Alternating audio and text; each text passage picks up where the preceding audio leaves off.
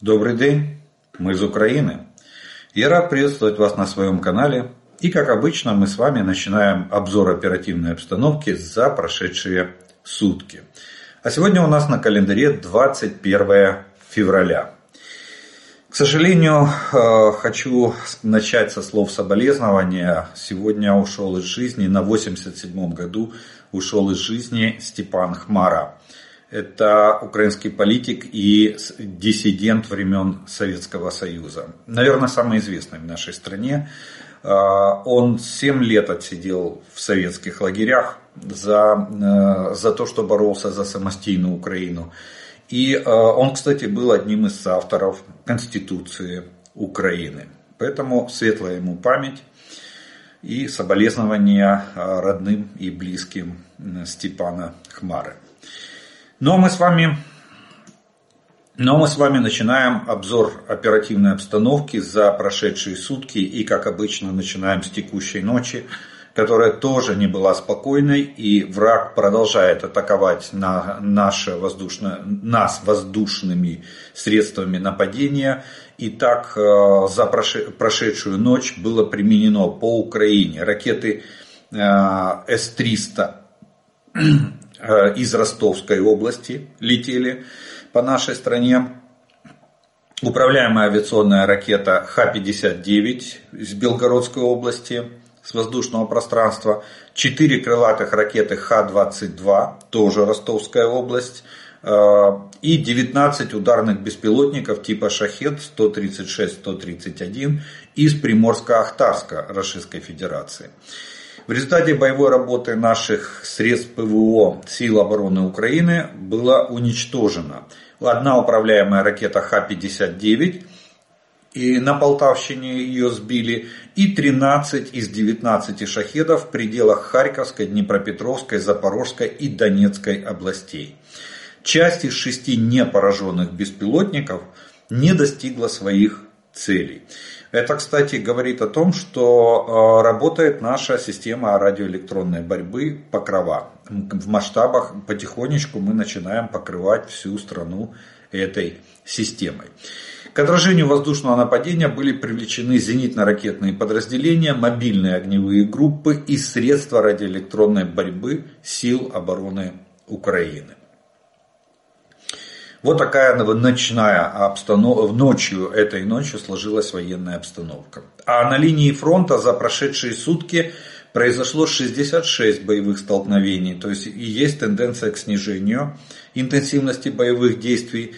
Ну, понятно, что тоже нужна перегруппировка российским войскам, тоже они выдыхаются, где-то э, требуют пополнения запасов, э, пополнения техники, пополнения личного состава. Нельзя, без этого мы наносим довольно ощутимый урон российским войскам на, войскам на многих направлениях. Поэтому и боевая активность потихонечку снижается. Хотя, э, если судить по э, огневому воздействию российских войск на наши войска, то э, за прошедшие сутки они нанесли 5 ракетных ударов, 125 авиационных ударов и совершили 124 обстрела из реактивных систем залпового огня.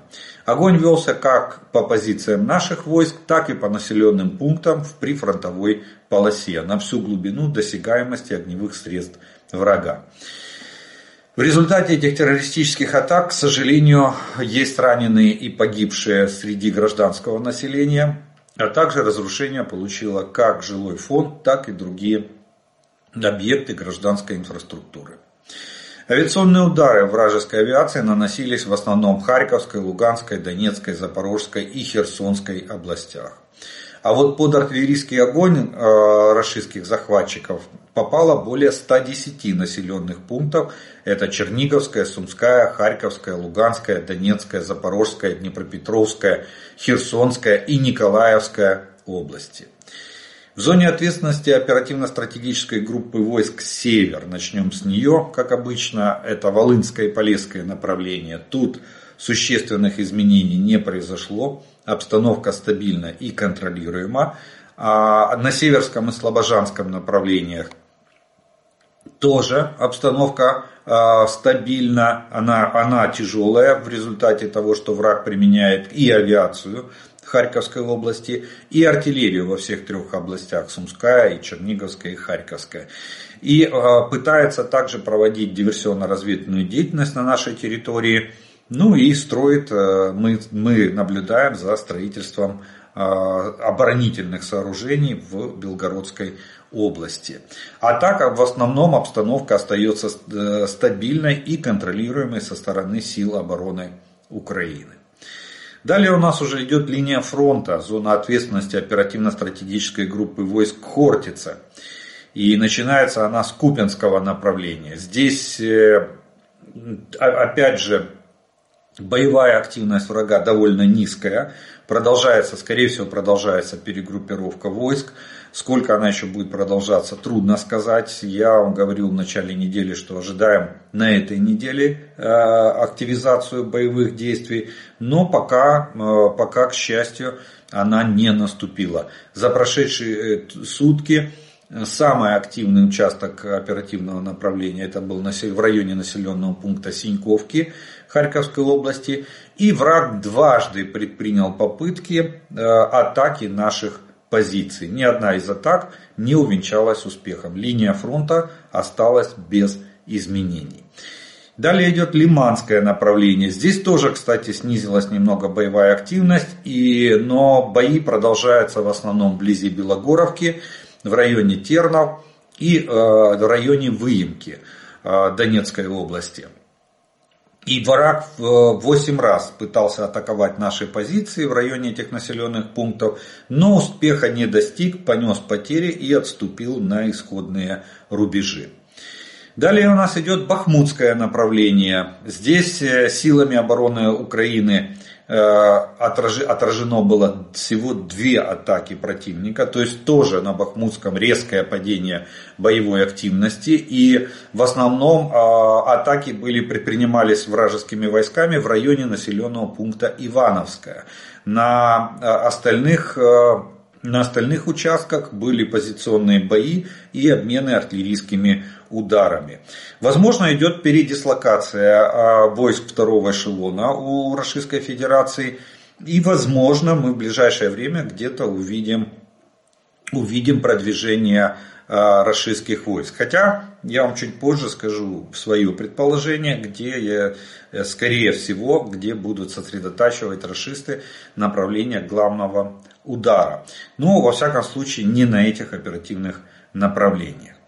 Далее у нас идет э, зона ответственности оперативно-стратегической группы войск Таврия. Это, и начинается она с Авдеевского направления. Здесь э, боевая активность сохраняется довольно высокая.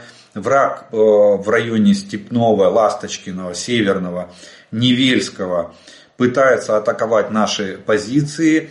И, ну, видимо, как говорят, окрыленный в кавычках успехом, пытается, пытается его развивать. Они думают, что если они Абдиевский плацдарм захватили, то дальше они тоже будут иметь такой же успех. Ничего подобного. Дальше наши войска переходят в глухую оборону и они продолжают, тем более линия фронта выровнялась.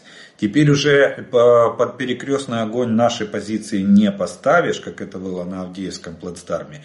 И фактически они штурму, они бьются. Вот сейчас ситуация на Авдеевском направлении переходит в ту, в ту стадию, когда они начинают биться головой о стену. То есть они штурмуют прямую линию наших оборонительных рубежей, пытаясь ее продавить.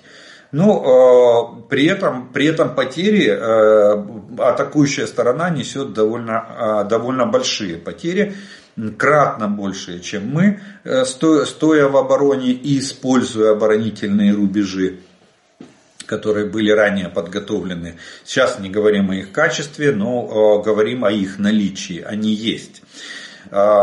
Так что здесь э, боевая активность хоть и сохраняется, 13 атак предпринял враг на Авдеевском направлении в районе тех населенных пунктов, которые я перечислил, но успеха не достиг. Линия фронта остается без изменений. Все атаки были отбиты, враг, понеся потери, вынужден отойти на исходные рубежи. А вот далее Маринское направление. Здесь, э, здесь, а вот здесь э, враг сосредотачивает очень большие усилия. Это, кстати, одно из тех направлений, которые я предполагаю, что будет выбрано в качестве направления главного удара э, резервов или, или сил, и, сил и средств противника, которые у него есть на сегодняшний день во втором эшелоне. Ну вот в частности те же 50 тысяч, которые где-то там в районе Волновахи э, сегодня э, концентрируются и сосредоточены. Э, здесь на Маринском направлении 20 атак было предпринято противником для того, чтобы прорвать оборону наших войск. Основные, основные боевые действия разворачивались в районе Георгиевки, Победы и Новомихайловки.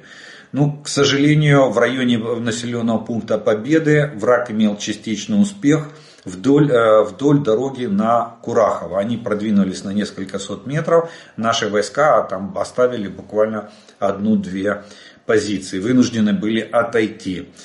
Э, но и э, здесь, сюда в основном вот на Маринское направление переносится как огонь артиллерии, так и огонь огонь авиации. Пока что э, группировка войск на Маринском направлении вражеская не наращивается, а теми силами и средствами, которыми они атаковали ранее, они продолжают атаковать наши, наши позиции. Далее у нас идет Новопавловское направление. И здесь, э, здесь наши воины отразили 7 атак, в основном это было южнее Причистовки и э, в районе Золотой Нивы. Э, тоже началась активизация. Если раньше на Новопавловском направлении было довольно затишье, количество атак там измерялось одной-двумя в течение суток, то сейчас, сейчас, сейчас враг активизировался и 7 раз атаковал наши позиции. Безуспешно были все атаки, ни одна из которых не увенчалась для врага э, какими-то достижениями. Наоборот, враг, понеся потери, вынужден был отойти на исходные рубежи. Далее у нас идет запорожское направление. Вот здесь, кстати, это второе направление оперативное, которое я бы отнес к наиболее угрожающему в плане, э, наиболее угрожающему в плане того, чтобы, э, что враг может начать сосредоточение основных усилий именно на этом оперативном э, направлении для, для того, чтобы здесь направление, основное э, задача, э, скорее всего, может ставиться в генеральным штабом российских войск, это срезание э, работе, работинского плацдарма, то есть выравнивание линии фронта. То есть, возможно, они здесь захотят повторить то же самое, что они сделали в Авдеевке. То есть под перекрестным огонь, огнем, под Э, ударами, такими ковровыми бомбардировками а, а, с помощью авиации постараться выровнять линию фронта и восстановить линию Суровикина. Я не думаю, что сегодня они, может быть, конечно же, они, э, я не исключаю такой возможности, что может быть предпринята попытка прорыва обороны с целью продвижения в дальнейшем на, в направлении Орехова. Но на, как, как говорит наш главный разведчик, на сегодняшний день у них таких, таких сил и средств на такую глубокую, это, для них это уже глубокая операция, тут я соглашусь, а, соглашусь полностью. А, скорее всего, таких сил и средств нет. Но предпринять усилия и попытаться срезать Работинский плацдарм, да, вполне, а, вполне возможно. Тем более, что они на, в течение этой недели, начиная с понедельника, они в районе Работина имели, имели частичный успех. Наши войска тоже э, имели тактические успехи там же в районе Работина. Но если на карту посмотрите, там такие качели. Мы, один фланг у нас чуть-чуть просел, зато другой фланг мы э, точ, практически точно на такой, же, э, на такой же участок местности подвинули. Э, в сторону, в, сторону, э, в глубину обороны, обороны врага. То есть вот реально такой тени-толкай получился. Э, семь раз враг пытался атаковать наши позиции. В основном атаки производились в районе Малой Такмачки, в районе Работиного. Как я уже сказал, они в районе Работиного имели части, частичный успех. Ну и наши войска тоже, они, получается, западнее, э, точнее, восточнее Работина, а мы западнее Работиного имели тактический успех. Э, армия, армия Российской Федерации атакует наши позиции. Кстати, новшество, ноу-хау в, в плане атак позиций. Они пытаются на скоростных квадроциклах и на, ну, типа, и баги, там еще упоминается, что применяли баги, и малыми пехотными группами пытаются атаковать наши позиции. Об этом, кстати, заявил командующий оперативно-стратегической группы войск Хортица генерал Тарнавский. Но, в принципе, а, успеха а, других как бы, изменений линии фронта на этом участке на сегодняшний день не произошло. Далее у нас идет зона ответственности оперативно-стратегической группы войск Одесса и Херсонское направление. Ну, тут э, страсти вчера развернулись вокруг этого направления, ну, просто нешуточные. Почему? Потому что некий Сальдо, который там коллаборант и э, гауляйтер, назначенный Российской Федерацией, выложил у себя на канале якобы э, видео, где Э, где два рашистских бойца устанавливают э, рашистский флаг и флаг 810-й бригады морской пехоты э, рашистской на, а, на руинах какого-то здания и говорят, что это крынки. Вот. Но и на этом как бы видео заканчивается. Ну, наши, наши разведчики, наша морская пехота и силы специальных операций, которые держат плацдарм, плацдарм в Крынках, показали продолжение этого видео. А, ну, давайте сначала закончим мысль, э, что дальше. Дальше на основании этого видео Шойгу докладывает Путину, ну, видно на, знаете, как на инерции э, ура, ура победы, э, он докладывает крынки наши. Шойгу докладывает Путину крынки наши. И, ну, видимо, это видео представляет как в качестве доказательств. И отсюда понеслась уже весть по средствам массовой информации в Российской Федерации, что плацдарм на левом берегу ликвидирован, крынки э, зачищены, э, украинские войска отступили на правый берег Днепра.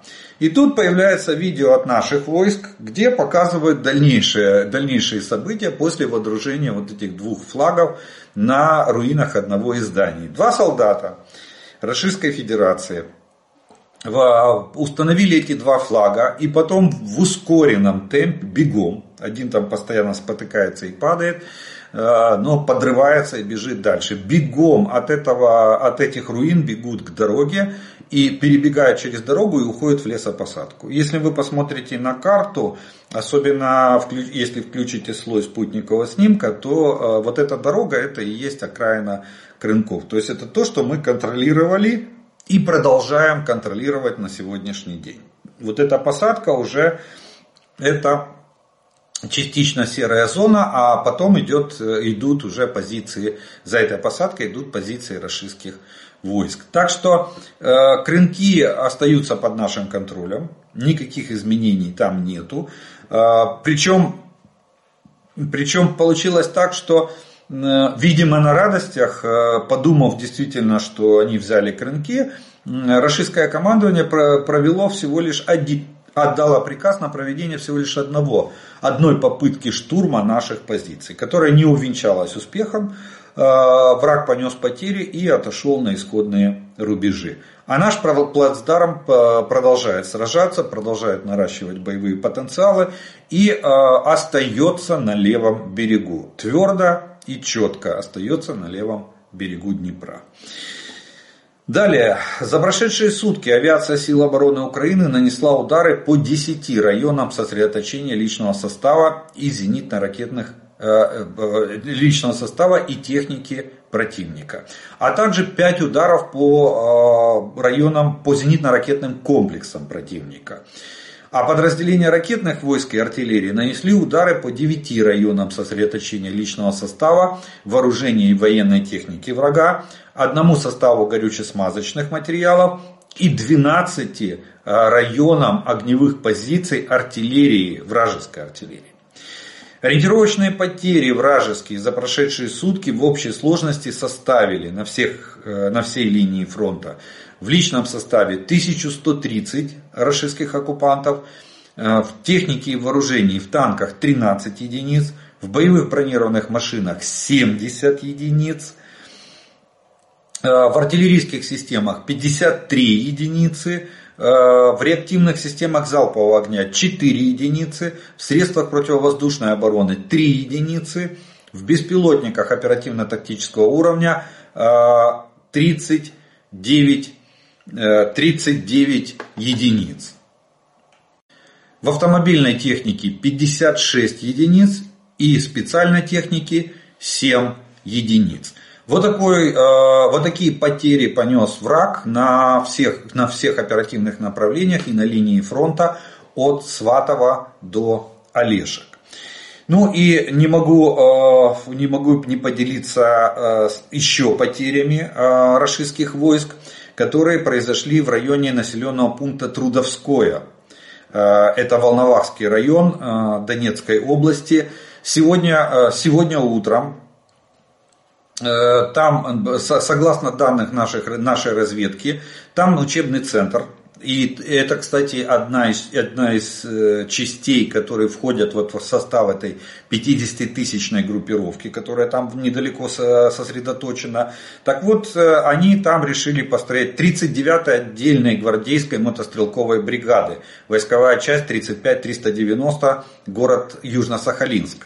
А, кстати, это для зрителей, кто, кто там с Сахалина нас смотрит, писали с Дальнего Востока, поэтому можете проверить, а, поинтересоваться. Так вот, они ждали там а, какого-то генерала, который должен был приехать, командира корпуса, в который входит, которому придана эта бригада и устроили построение. Наша разведка сработала эффективно, и в результате в 9 часов утра, как раз когда построение э, уже было э, полностью, личный состав был выстроен, э, в, ожидании, появления чуда в виде генерала, вместо генерала появились боеприпасы «Хаймарс», которые прилетели и взорвались. На данный момент установлено более-менее точно с помощью Э, с помощью фотофиксации 65 э, убитыми, 200, 200 и количество трехсотых на, на данный момент уточняется.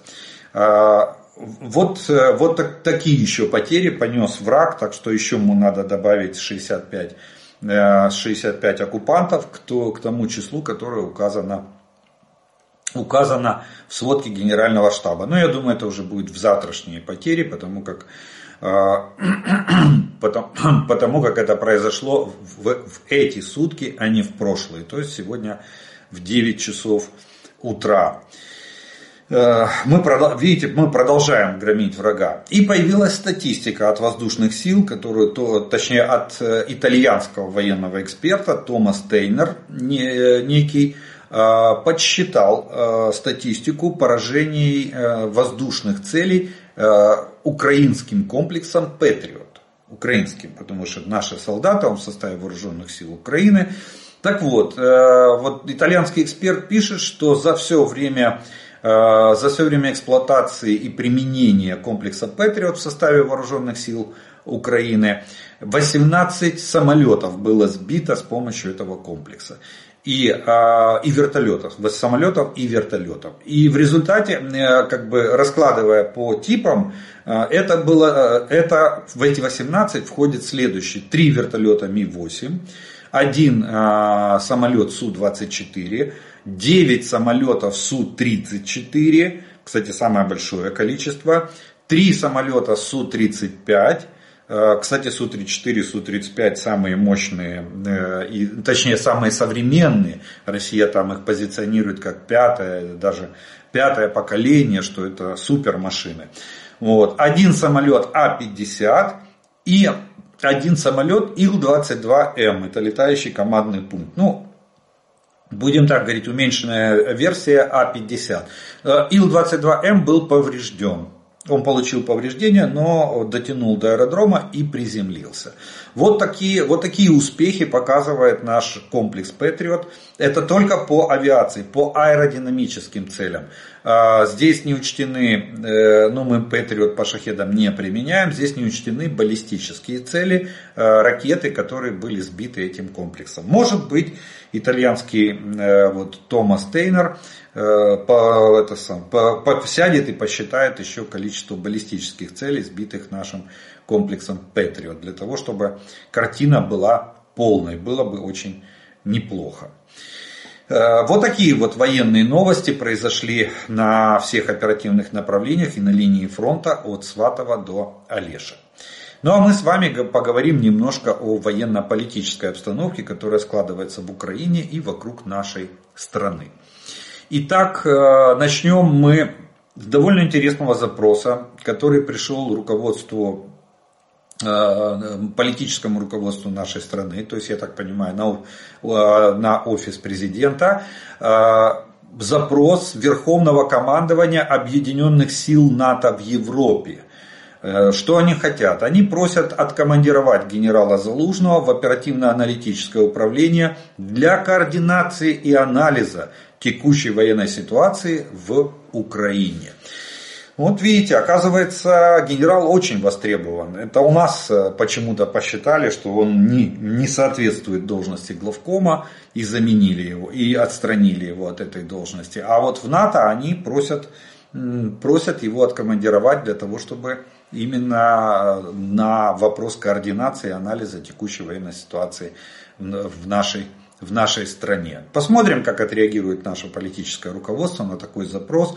Я считаю, что но надо отпустить, э, потому как человек востребован, и если он, если он нам не нужен как главком, то тогда почему бы не, не, по, не, не, не помочь НАТО э, с такими, с такими э, с такими специалистами, с таким уровнем знаний и опытом, и опытом работы. Далее, согласно исследованию в европейских в северокорейских, точнее, баллистических ракетах, которыми обстреливают нашу страну. Так вот, согласно исследованию, в северокорейских баллистических ракетах, которых, я напомню, было 24 по заявлению Генеральной прокуратуры, с 1 января применено по нашей стране, э, нашли детали из Соединенных Штатов и Европы. Вот такая вот, э, вот такая вот оказывается ситуация. Причем а, не только мы занимались еще изучением этого вопроса, этим вопросом занялась еще и британская организация а, конфликт а, Armament Research. Они изучили 290 компонентов, обломков северокорейской баллистической ракеты, найденных в январе в городе Харькове. Полученные данные э, знаменуют, что первое публичное выявление зависимости Северной Кореи от иностранных технологий в ракетной программе. Так что получается, что Соединенные Штаты и Европа обеспечивают э, комплектующими Северную Корею, и она производит баллистические ракеты, которыми пугает Соединенные Штаты и, э, и, Европейский, и Европейский Союз, страны Европейского Союза. Вот такой вот парадокс выявился. Интересно, как отреагирует США и Европа на такие, на, на, на такие данные. Э, тут уже не только мы изучаем, тут уже и британская организация э, покопалась в этих обломках и пришла к такому, к такому выводу. А тем временем Российская Федерация ищет, ищет баллистические ракеты, потому что у них крайне, я так понимаю, крайне их не хватает. И вот то, что, мы, то, что мы, я вам рассказывал, что темпы производства падают. Все, пик достигнут, плато пройдено, теперь пошла стагнация, стагнация военно-промышленного комплекса. И в первую очередь она сказалась на ракетостроении в Российской Федерации. И почему? Потому что ракетостроение зависит от западных комплектующих. И Россия бросилась в поиски новых ракет. К сожалению, кто ищет, тот всегда найдет. Вот здесь, э, в отличие от нашего Министерства обороны, которое, ну, трудно сказать, э, чем оно занимается, они ожидают. Они в ожидании, когда же нам дадут боеприпасы и, или ракеты, вместо того, чтобы заняться активным поиском. Россия нашла, Иран предоставит России около 400 баллистических ракет класса Земля-Земля. Об этом сообщает издание Reuters. Снабжение началось в январе, в начале января. И уже их было не менее четырех. Но тут не указано четырех чего. Четырех ракет или четырех поставок. Иранский чиновник заявил, что поставок будет больше. И это снабжение включает ракеты из семейства баллистических ракет малой дальности а, Фатех-110, это 300 километров дальность этой ракеты, и а, таких как ракет а, Зольфах, Зольфах, Зольфахар с дальностью действия до 700 километров. То есть, э, но тут есть такая особенность. Дело в том, что эти же ракеты имеют свою пусковую установку. И они э, не адаптированы на сегодняшний день, не предназначены для пусков, допустим, пусковых установок э, того же комплекса Искандер или там, других комплексов. Так что тут мы должны увидеть появление и пусковых установок, если ракеты поставляются. Я скажу, что это сообщение на уровне сенсации, если оно действительно соответствует, э, соответствует э, факту передачи этих ракет. Ну, как бы Reuters э, довольно, довольно серьезное издание. Вот. И, видимо, они опирались на какой-то источник, когда это публиковали. Если, если, это, если это, эта публикация как бы, как бы подтвердится вот, э, то Иран, по идее, должен передавать пусковые установки вместе с ракетами. 400 ракет довольно большое количество. Это должно быть как минимум одна бригада передана пусковых установок на такое количество ракет. То есть где-то 18-20 э, пусковых установок должно быть передано Российской Федерации для того, чтобы они были в состоянии отстрелять или, или, или пустить такое количество ракет. Ну, посмотрим, а, как отреагирует Запад на такой, на такой характер, э, характер поведения самого Ирана. Вот. Далее, а, далее очень интересное э, события происходят, э, происходят в Европе. Я имею в виду польско-украинскую границу. Там а, разворачиваются ну, баталии. Кстати, э, надо отметить, что железная дорога была мгновенно разблокирована э, польской полицией. Объясню почему. Там очень интересная ситуация с фермерами. Я вам говорил, что наши трейдеры там, понятно, зарабатывают и можно убрать конкуренцию. А, но вот экономисты э, объясняют еще и другие тенденции. Дело в том, что сельское хозяйство в Европе вообще в Европейском Союзе дотационная на 70%. То есть представляете, из того, что э, из того, что получают э, а, агрохолдинги или, или аграрии, скажем так, европейские, 70% это дотации Европейского Союза, а 30% это то, что они реально зарабатывают на выпуске сельхозпродукции. И они, кстати, э, осенью выбили себе 100 миллиардов еще дотаций. Э, к тому, что, к тому, что у них было. И э, ситуация складывается так, что э, польское правительство им сказало, что, ну, пожалуйста, хотите э, да, Брюссель потрусить, потрусите на деньги еще. И вот они трясут. Ну, плюс я там не беру политическая составляющая, с нашей, с нашей стороны там есть, конечно же, э, понятно, есть какие-то выгоды для зернотрейдеров, для западных. Так вот, как только они заблокировали железную дорогу, сразу же выяснилось, что, э, во-первых, то, что эшелон, который с зерном, там они пытались, вагоны повскрывали, он идет в Германию транзитом по Польше. Вот. Кстати, по этим фермерам предлагали еще начать блокировку и немецкой границы, чтобы зерно из Германии не попадало в, в эту самую в Польшу. Вот. Но они пока предпочли, э, предпочли нашу границу блокировать. Кстати, как говорят э, некоторые некоторые э, обозреватели, что если бы они там в, в Брюсселе или в Варшаве протестовали, их бы никто не услышал и не видел. Ну, погудели бы они там в, в дудки и, и покричали бы в мегафон, и все. А здесь как бы, ну, транзит грузов и товаров между Европой и Украиной тут очень болезненно. А, но они не, не учли, что палка о двух концах. Вот. И что, о, чем, о чем это говорит? Это говорит о том, что э, поставки товаров из Европы в Украину намного больше, намного превосходят, чем поставки из Украины в, э, в Европейский Союз и в Польшу в частности. Вот, вот в чем э, они ошиблись и очень глубоко. Так вот, по железной дороге. Дело в том, что 6 миллиардов оценивается сегодня рынок евро 6 миллиардов евро. Оценивается сегодня рынок горюче-смазочных материалов, которые Польша поставляет в Украину. Польша у нас один из основных поставщиков ГСМ после того, как мы отказались от э, белорусского и российского бензина, дизельного топлива и масла. Вот. Так вот, польская полиция примчалась и в течение суток железная дорога была разблокирована. Потому что если мы остановим эшелоны, которые... Польше это невыгодно потерять такой рынок и срывать там долгосрочные контракты, за которые будет штрафные санкции будут просто, просто катастрофические. Это раз.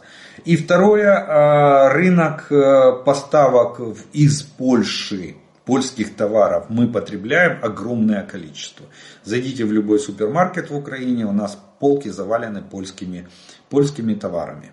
Всеми, молочкой польской, мясо польское, другие там товары, э, именно сельхоз и если мы блокирнем э, эти товары, то польская экономика вздрогнет от таких действий.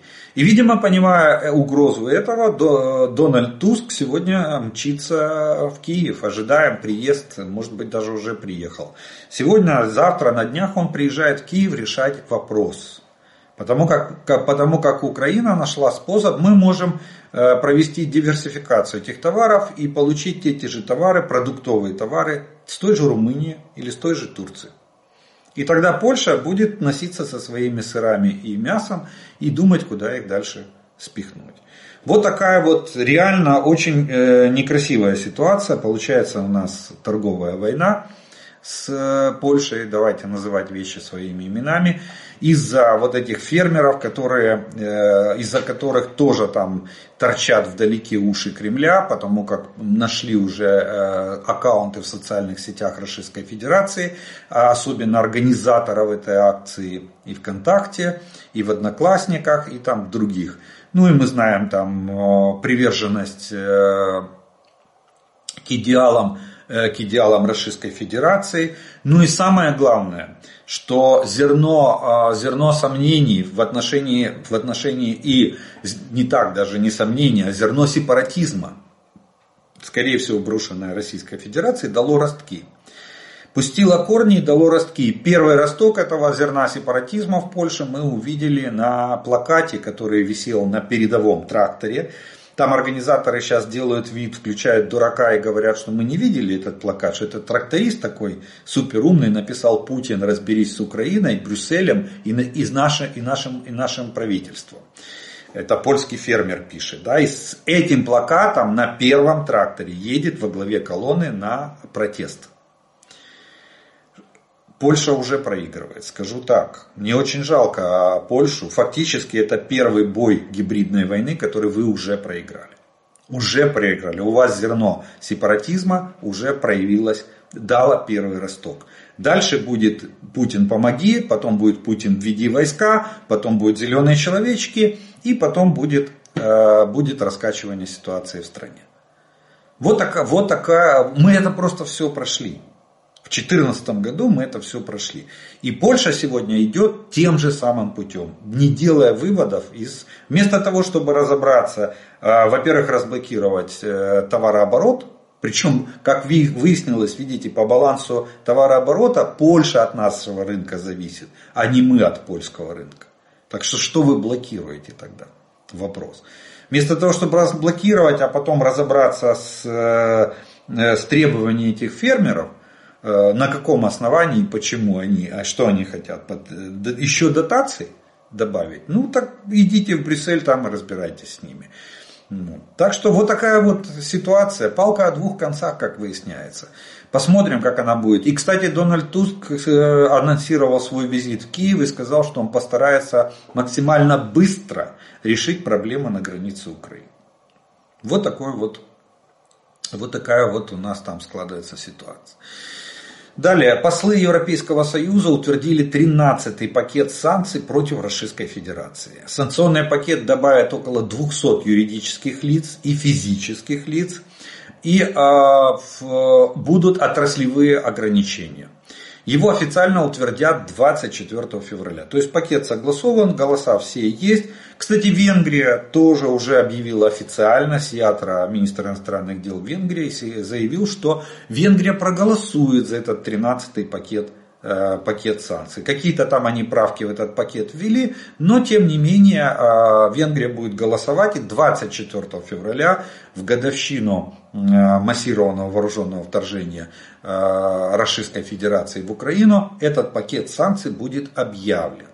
Вот. А министры иностранных дел Большой Двадцатки соберутся в Рио-де-Жанейро на днях, об этом пишет Guardian, сейчас точная дата согласовывается, а, будет двухдневная встреча, которая а, сегодня начинается, извините, да, уже согласована. Сегодня начинается двухдневная встреча с точки зрения глобальной ситуации и конфликта, включая войну в Украине и в Израиле. Так что посмотрим, что еще решат министры иностранных дел вот, э, большой двадцатки в плане оказания помощи нам и Израилю в ходе разрешения конфликтов на территории Европы и в, на Ближнем Востоке. Ну и также, наверное, надо, э, надо еще отметить, что Соединенные Штаты отдельно готовят э, на 24 февраля, готовят еще один пакет, на 23 февраля. Вот, в России это там праздник. День защитника, а, День защитника, как это, День Советской Армии. Он отмечался, они, э, сейчас, он, по-моему, называется у них День защитника Отечества. Так вот, э, Соединенные Штаты на 23 февраля готовят большой пакет санкций, связанный с убийством Навального э, в местах лишения свободы. То есть с еще одним политическим убийством, совершенным Путиным в, в, на, на территории Российской Федерации. Ну и вот такой вот анализ The Economist э, сделал о том, что российские шпионы возвращаются в Европу и стали еще опаснее, чем были ранее.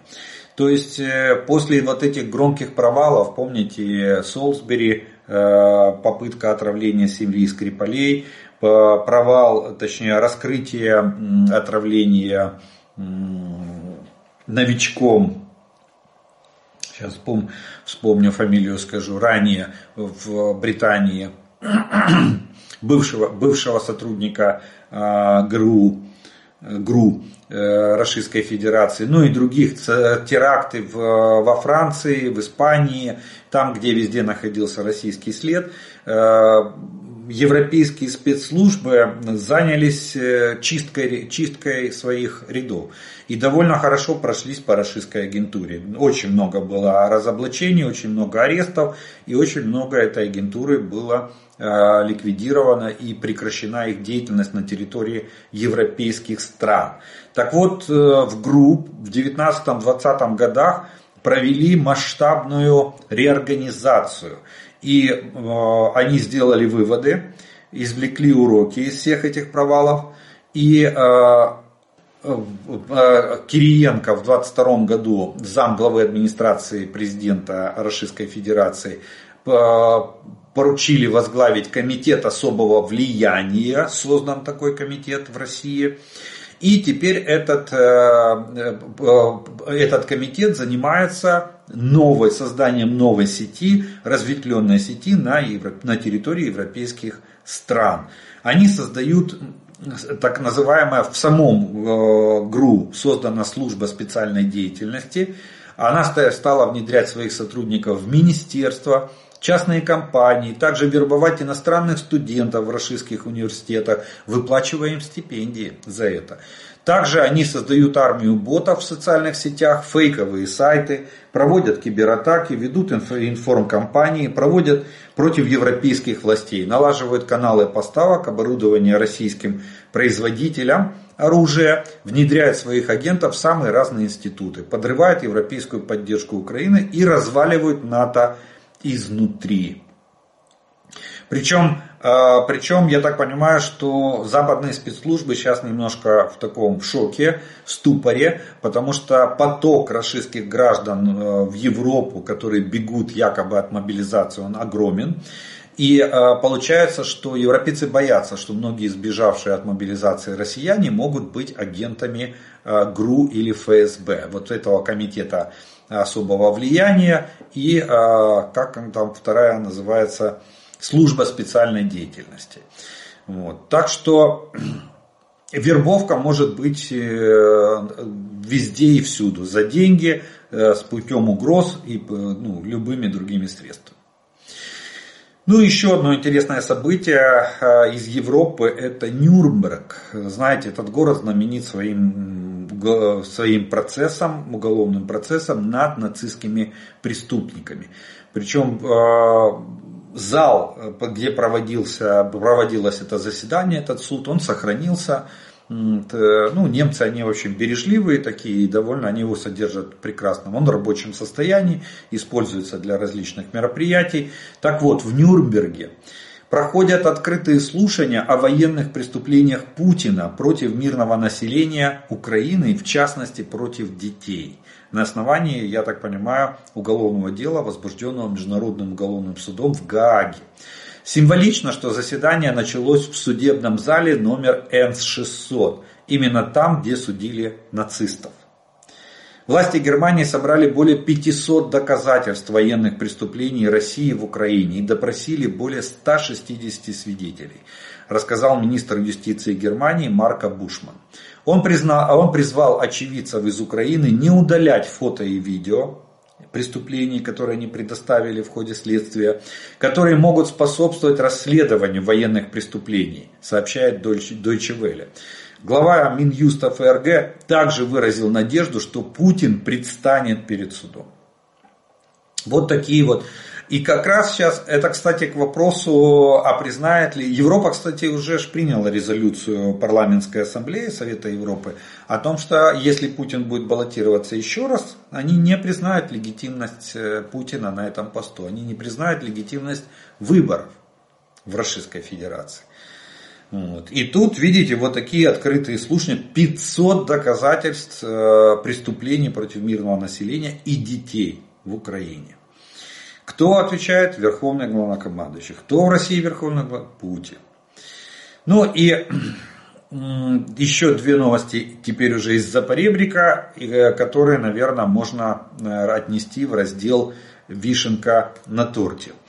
В Российской Федерации э, застрелился один из военкоров, Андрей, Андрей Морозов, такой военкор. Э, это военнослужащий 4-й мотострелковой бригады, позывной у него был Мурс э, или Мурза. Он был, он был этим другом и соратником Гиркина э, вместе, но скажу так, он очень был серьезной фигурой в плане военной пропаганды и в плане внедрения новшеств и ноу-хау в российскую армию. Как, как отметил один из наших, ну уже наших журналистов э, в своем, в своем посте, э, что от него вреда было больше, наверное, чем от всей мотострелковой бригады, в которой он служил. Он занимался по сборам средств, по, постав, по, по, по, организовывал поставки дронов, организовывал поставки систем РЭП для российской армии, ну и помогал, как бы, он идейный был, он за идею боролся и такой идейный за русский мир и все остальное. Так вот, он раскрыл, э, ну помните, я вам говорю, что первыми не выдержали это военкоры российские, что какой ценой была взята Авдеевка. То есть количество потерь просто запредельное. За 4 месяца боев э, потерять целый армейский корпус. Точнее, целую общевойсковую армию, 47 тысяч на минуточку. Вот. И военкоры начали возмущаться, им всем позакрывали рот. Он не стал закрывать рот, и в, своем, в своем телеграм-канале появилась, э, сначала появилась информация по поводу потерь в Авдеевке. Э, тут же на него наехало Министерство обороны Российской Федерации, э, принуждая убрать этот пост. И его начали гнобить главные пропагандисты Российской Федерации, такие как Соловьев. В результате вот этого морального давления и такой, такого, э, видимо, такого отношения со стороны своих же, не вынесла душа поэта, он написал предсмертную записку, в которой мотивирует свое самоубийство давлением командования армии Российской Федерации на сокрытие реальных потерь в Авдеевке, ну и плюс давление со стороны, а, моральное как бы гнобление со стороны пропагандистов рашистских и застрелился. Так что вот так вот своего же забили, затоптали, зачморили. Ну что ж, такова, такова его судьба. Э, кто к нам с мечом придет, тот от меча и погибнет. В этом случае от собственного. Сам, сам себя и убил. Облегчил, облегчил нам задачу. Ну и, э, и второе сообщение, тоже я отнес бы его Э, к разделу «Вишенка на торте», потому вместе их подаю. Это э, удар, очередной удар в спину для Российской Федерации. Не знаю, есть ли там уже живое место, куда втыкать очередной э, нож или топор. Это со стороны Китая. Крупнейшие банки Китая отказались принимать платежи из Российской Федерации. Китайские банки, тут перечисляются, не буду коверкать названия, перестали принимать платежи из российских кредитных организаций, попавших под санкции. Эти банки занимают первое, второе и четвертое место по объему активов в самом Китае. Кредитные организации стали уведомлять о прекращении приема платежей с начала января месяца ограничивать проведение платежей, а также закрывать счета компаниям и физическим лицам из Российской Федерации. С начала года также стали еще и банки Турции и Объединенных Арабских Эмиратов. То есть, боясь попасть под международные санкции, эти банки отказывают в приеме платежей, в транзакциях для граждан э, как физических, так и юридических лиц из Российской Федерации. Вот такая вот э, идет э, изоляция и отказ от сотрудничества с российской финансовой системой. Ну что ж, мы на этом с вами первый раздел нашего обзора закончим. Военной и военно-политической обстановки я сделаю по традиции паузу. Вас по традиции приглашаю подписаться на мой канал, те, кто еще не подписан. А те, кто смотрит это видео, пожалуйста, поставьте ему лайк.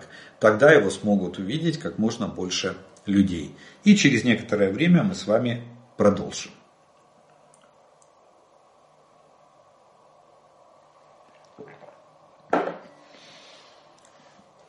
Продолжим мы с вами, как обычно по традиции, это ответом на те вопросы, которые вы прислали к предыдущим видео. И первый вопрос сегодняшнего дня прозвучит следующий. Расскажите про электромагнитную бомбу, что она поражает и как от нее защититься. Ну, смотрите, электромагнитная бомба представляет собой обыкновенный сверхвысокочастотный генератор, который э, в каком-то радиусе вокруг себя, то есть в зависимости от мощности этого генератора, э, создает, э, создает избыточное напряжение и наводку в проводах, антеннах, в локаторах, радиолокационных станциях и прочее, в обычных радиостанциях и, соответственно, выводит их из строя. Он относится, это оружие относится к нелетальному оружию в основном. Э, и оно предназначено для борьбы с э, пунктами управления, узлами связи, радиолокационными станциями противника. Э, генераторы на место, на место действия могут доставляться любыми способами, начиная от диверсионно-разведной группы, которая может его поднести там, к узлу связи полевому и включить, внезапно включить а, соответственно, он выведет часть силы стрела, а может и все, весь узел связи выведет из строя. Вот. Также может доставляться с помощью авиации, сбросом э, в, а, в, в оболочке авиабомбы и с помощью артиллерии. Но на сегодняшний день а, ну и второй, э, э, на сегодняшний день нету доказательств того, что в Российской Федерации это оружие существует. Это, э, это когда-то еще разрабатывал Советский Союз э, эти э, перед развалом. Потом это все легло на полку и где-то в 2010-2011 году уже этого столетия были, были, появились сведения, что Российская Федерация начала, возобновила разработки этого вооружения. На сегодняшний день из той информации, которая есть, она, у них возможно, возможно, есть в металле изготовленные какие-то отдельные образцы, но они находятся на стадии разработки и испытаний. Фактов применения э, вот этих электромагнитных бомб, так называемых, или электромагнитных снарядов, или вообще электромагнитного оружия на сегодняшний день не зафиксировано. Раз они их не, не применили э, до сих пор, значит э, их в серии нету.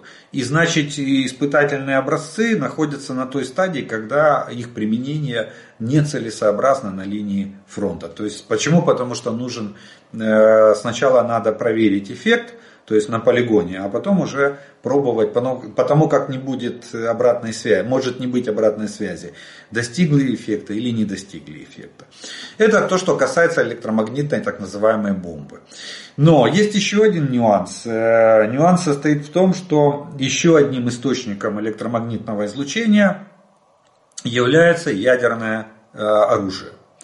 Один из факторов, поражающих факторов ядерного взрыва, это электромагнитное излучение, которое тоже выводит из строя всю любой тип электроники, за исключением ламповой схемы. Если ламповая схема находится в выключенном состоянии, то она, она не выходит из строя после, после того, как она подверглась э, вот этому электромагнитному излучению от ядерного взрыва. Но только в выключенном состоянии. Во включенном состоянии все перегорает. А вот полупроводниковая схема, э, которая основана на полупроводниках, она перегорает в любом состоянии от электромагнитного излучения, выходит из строя.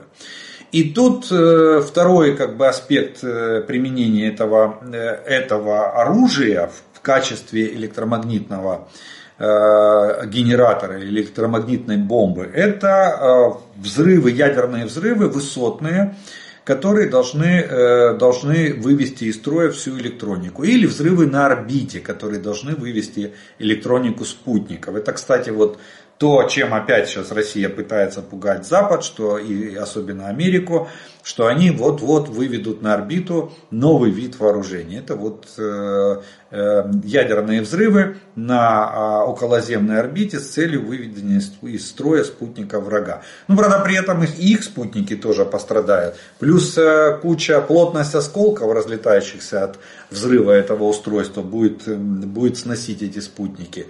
А, и тогда, ну, тогда мы просто погрузимся в такой, вернемся на, на 200 лет назад. Если, если, если начнется война по уничтожению спутников на орбите, потеряется все, связь, э, геолокация, э, э, даже погода, которая определяется с помощью спутников, и то, почему я говорю, что на 200 лет назад, 19 век вернемся и будем, и будем, будем в нем Э, начинать все сначала. Вот. Ну или высотные взрывы большой мощности для того, чтобы покрыть большую территорию. Вот что такое электромагнитная бомба. Слава богу, на сегодняшний день как бы факторов ее, э, фактов ее существования, даже в виде артиллерийских снарядов, пока что не доказано. И, соответственно, фактов ее применения тоже на сегодняшний день, слава богу, нет. Вот. Но э, разговоры со стороны Россия не знает уже, чем, чем пугать Запад. Поэтому они, они готовы с полок снять любые папки, сдуть с них пыль и э, начать сказать, что все, мы это уже сделали, завтра применяем, э, если вы не сдадитесь. Ну, примерно так. Пожалуйста, ответьте, есть ли у нас на вооружении комплексы дистанционного минирования типа земледелия? Эффективно ли использование подобной системы, э, сыпя мины на головы наступающих? И какая тактика их использования? Дают ли наши партнеры подобные системы? Благодарю. Э, у нас э, подобных систем нет, и партнеры нам подобных систем не дают. Кстати, земледелие довольно такая уникальная система они разработали там пусковая установка на базе КАМАЗа. Она, у нее два пакета по 25 снарядов. За основу взят снаряд реактивной системы залпового огня «Град». То есть тот же самый принцип. Дальность минирования от 5 до 15 километров. Тип мин самый различный, от противопехотных до противотанковых. Единственное, на сегодняшний день нету точных тактико-технических характеристик этих мин. Комплексы применялись в Харьковской области, они минировали, и в, в районе Токмака, на, на Мелитопольском направлении. Когда мы проводили контрнаступление летнее, э, вот там э, в полосе обеспечения, когда мы ее преодолевали, пока дошли вот до Работина и до, э, до Новопрокоповки, до Вербового, вот, они активно применяли эти комплексы. Очень эффективно показал себя этот комплекс. Э, чем тем, что можно ставить минное поле непосредственно в ходе боевых действий. То есть, если обнаруживается колонна или силы, выдвигающиеся силы противника, э, на пути выдвижения этих войск можно устанавливать, э, дистанционно устанавливать минное поле, что ставит противника в ступор в плане преодоления его. Понимаете? Это раз. Второе, можно даже сам, са, са, сами боевые порядки противника э, забросать минами. Получается полное сковывание действий врага э, за счет того, что он оказывается в центре минного поля. Поэтому довольно эффективная система, надо, надо признать этот факт. И э, та, тактику я вам рассказал использования. Это маневр минными полями, который обеспечивает максимальную задержку выдвижения войск противника или атакующих войск противника э, на определенном участке фронта. Одна пусковая 50, 50 снарядов может, на, может одновременно установить э, э, минное поле на нескольких футбол, по размерам с несколько футбольных полей. Вот так более точной характеристики, к сожалению, к сожалению, на сегодняшний день пока что нет в открытых источниках. Вот. вот что такое комплекс Земли. Аналогов э, у нас нет. На Западе аналоги есть, но нам такие комплексы пока не предоставляются. Э, если бы у нас была авиация F-16 и другие, то удалось бы э, противостоять кабам в той же Авдеевке. Ведь именно эти авиабомбы, как говорят, стали там главной проблемой. Э, да, конечно. Если бы у нас была авиация типа F-16, то мы бы, э, мы бы просто не дали бы возможности врагу наносить авиационные удары по нашим войскам. Ни один бы самолет не подошел на дальность досягаемости ракет класса воздух-воздух, применяемые самолетами F-16. Вот и все. Это, это один момент. А второй момент, наши F-16 могли бы в этом случае... То есть у нас бы было превосходство в воздухе. Не у врага превосходство в воздухе на Авдеевском оперативном направлении, а у нас бы было превосходство в воздухе. И наши F-16 могли бы наносить э, планирующими бомбами, которые нам, нам э, сейчас должны поставлять компания Boeing э, вместе, э, которая их разрабатывала, э, комплекты для авиабомб, которые могут планировать ну, на такие же дальности, 70-80 километров. Так что да, действительно, это, вот почему мы так и, и постоянно теребим наших партнеров, что когда же, когда же мы увидим F-16 в нашем, в нашем воздушном пространстве. К сожалению, сейчас ситуация опять не в нашу пользу. Они на три месяца отложили э, сроки передачи нам этих, э, этих самолетов. А это которые готовят э, летчиков и самолетов, которые готовятся в Европе и на базе вот машин, которые передает нам Нидерланды должны передать. Вот. А те, которые готовятся в Аризоне, там 12 пилотов, уже объявлено об этом официально. В Аризоне на учебном центре три группы по 4 пилота. Первая группа пилотов будет готова в июне месяце. И может, может быть может быть вместе с машинами прибыть в Украину. А последняя группа должна закончить обучение в августе этого года. То есть через полгода. И тоже будет э, вместе с машинами прибудет в Украину в состав наших воздушных сил. И да, это для нас это было бы огромное средство а, усиления наших прикрытия, усиления прикрытия наших войск. А, Чи можливо теоретично у майбутньому, щоб літаки F-16 патрулювали на низьких висотах у Харківській області, і коли коли б з Російської Федерації стріляли БС-300, вони б завдавали контрбатарейного удару? Дякую. Господь бережи Украину. Да, теоретически это возможно, что боевое дежурство, ну опять же, вы же вы ж поймите, что боевое дежурство в воздухе, сколько, сколько может сделать один пилот самолета вылетов в сутки? Два-три, не более того. То есть это требует огромных затрат. Мы не можем себе позволить. Если у нас будет 24 самолета, мы не сможем организовать э, постоянное дежурство в воздухе для того, чтобы наносить, мгновенно наносить ответные удары по, по стартовым позициям э, систем, э, системы С-300, которые обстреливают, допустим, Харьков. Теоретически, да, это возможно, если бы у нас было достаточное количество э, такой авиации, да, мы могли бы поставить их на боевое дежурство круглосуточно и действительно по первому же пуску ракеты С-300 наносить, по точке вылета наносить ответный, ответный удар. Может быть, когда, когда-то, если у нас будет там 100-200 самолетов F-16 и соответственный боекомплект к ним, э, то да, мы сможем это, это осуществлять защищая город Харьков. Вот. Э, так что теоретически это возможно. Практически пока что я способов реализации такой концепции не вижу. Ну что ж, на этом мы с вами э, вопросную часть нашего видеообзора закончим. И у нас остается третья часть, это ответы на, точнее комментарии, приветствия и пожелания, которые вы прислали к предыдущим видео. И первый комментарий сегодняшнего дня э, прозвучит следующий. Може, ви ще додатково скажете усім тим, е, не все так однозначникам, і тим, хто говорить, що майдани в Україні були проплачені, як це, е, як це було. В мені, е, в мене в Одесі в 2004 році працювали на ремонті квартири два хлопця з Західної України. Так вони е, казали все, ми не можемо, ми маємо бути там, допомогти. Е, я вже не кажу про другий майдан. Звісно, потім там були і гроші, і організація, але ж почалося все тільки завдяки протестним настроям Олександр Великобританія. Я не говорю, что Трамп не говорил, а, что хочет выйти из НАТО. Я лишь сказал, что слова, что он а, не будет защищать страны НАТО, если они не будут платить, уже были сказаны им ранее, когда он был президентом, что и привело к тому, что эти страны все же начали платить. То есть этими словами он только укрепил НАТО, а не развалил его.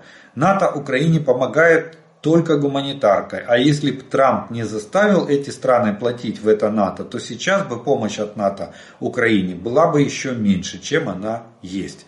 Ну, я вам скажу, что вряд ли бы она была меньше, потому что НАТО действительно помогает только гуманитаркой, медициной, и дала 50 тонн топлива. Все, больше ничем. Они как военный блок дистанцируются от этой войны. Поэтому неважно, э, заплатили бы страны, там, которые не доплачивали в НАТО или не заплатили бы в полном объеме, я думаю, что объем помощи НАТО он бы не изменился. Коли ви кажете, що ворог мав часткову перевагу, у мене, так як і усім мешканцям України, це як кажуть, що ножа до серця поставити і потрошечки колять. І колять. І так, ось е, про що я кажу. Після після ваших слів розумію, що хтось із хлопців загинув, а хтось і в полон потрапив. Е, це все дуже важко слухати. Слава Україні! Да, война это, это кровь, это потери, это горечь, да иногда горечь поражений, но иногда и радость побед. Я не хочу, я стараюсь преподносить объективную обстановку. Я не хочу делать из э, оперативной сводки крем-брюле, как это делает генеральный штаб. Почитайте, у них там никогда нету э, сведений об успехах, о частичных даже успехах врага. Последний раз, я помню, это упоминалось летом 22 года в сводке Генштаба упоминалось, что враг имел частичный успех в районе там, такого-то населенного пункта, когда шли бои за Северодонецк и Лисичанск. Сейчас в Генштабе все окей, все атаки отбиты, все хорошо, но только потом смотришь на карте, и, и мы оставили там позицию, оставили там позицию, там отступили. А в Генштабе все хорошо. Все атаки отбиты. Поэтому я хочу более-менее объективную информацию если, если есть э, негатив, то его на, на, об этом надо говорить, а не делать вид, что его э, не существует. На рахунок блокади кордону польськими фермерами. Не забувайте про місцеві вибори у Польщі. Деякі партії будують виборчі програми на антиукраїнській пропаганді. Туск мовчить, боїться програти на виборах. До речі, поляків, які висипало українське зерно, не тільки не покарано, їх навіть не шукають, а кримінальна справа тільки для галочки. Да, к сожалению, это правда. Боится польские власти, боятся привлекать этих фермеров к ответственности. Добрый день, Украина. Азербайджан с вами. Победа за вами. Слава украинской армии. Храни вас Бог. Литва с Украиной. Дніпро з Україною і Ізраїлем до перемоги. У немцев Третьего рейха еще было оправдание. Тогда не существовало интернета и людей можно было полностью информационно изолировать. Сейчас такое невозможно. Кто хочет, может найти информацию. И у россиян теперь нет оправдания незнанием. Станом на 0 часов 21.02 підрозділи Збройних сил України утримують позиції біля населеного пункту Кринки, Херсонська Е, область Україна. Але потребують нагальної е, нагальної підтримки засобами враження, е, ураження і особовим складом. Я так понимаю, что на 12 миллиардов долларов можно обеспечить нашу артиллерию на год вперед. Айда японский э, городовой выручил в трудную минуту. Ну что тут можно сказать? Только аригате. З повагою та подякою з Африки. Слухаю вас з початку війни. За цей час змінили дві країни Кенію та Південно-Африканську Республіку. Зараз у Танзанії. Так склалася ситуація, що часто є можливість роз'яснювати про цю прокляту війну місцевим простим людям та тим, хто працює на уряд та з урядом. Не думайте, що всі вони байдужі чи на стороні росіян. Це не так. Тут теж знають про мерзотність руського міру. Ми продовжуємо е, вірити в нашу перемогу та е, донатити. Персонально е, для вас великий теплий привіт з нашого минулого ДДР. Бранденбург, 1989 год. Дякую за привіт з ДДР.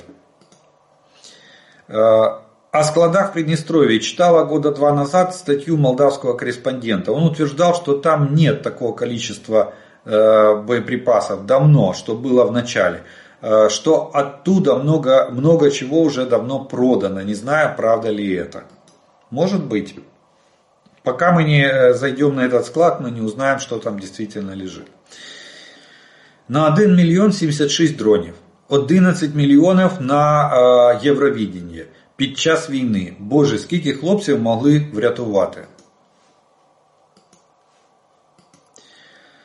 Подскажите, чтобы Швеция обязательно передала вооружение на территории Полтавы. Будет очень символично. Да, Полтавская битва. Может быть. Залужный сказал еще в сентябре 23 года, что Авдеевку придется сдать. Откуда такое э, удивление сейчас? от США до России только 4 километра расстояния, и люди могут друг друга видеть. Об этом тоже никто не помнит или не знает. Слава Украине! Сакраменто, capital of the California with Ukraine. Ну, кстати, э, насколько я помню, 12, 12 миль э, или 12 километров Берингов пролив э, на самом деле не 4 километра. Там есть остров, по-моему, в центре пролива, может от него 4 километра, но он не, не жилой, и точно вот надо уточнить, за кем он числится. А вообще 12 километров. И даже в советские времена э, чукчи, местные жители, э, ездили на собаках, на, на, на, на нартах, ездили на Аляску и меняли там шкурки на патроны и батарейки. И, кстати, большинство охотников Э, Чукотки было вооружено американскими, американскими винтовками. Ну, пушнину они заготовляли, поэтому советская власть закрывала на это глаза.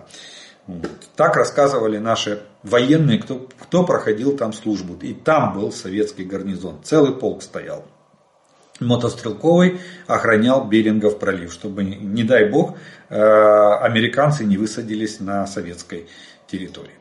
Ну что ж, вот на такой э, исторической географической ноте мы сегодня с вами закончим наш э, обзор оперативной обстановки за прошедшие сутки. Я благодарю вас за ваше внимание.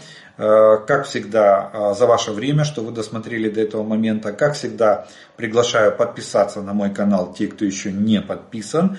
Поставьте лайк этому видео, кто его смотрит, для того, чтобы его могли увидеть как можно больше людей.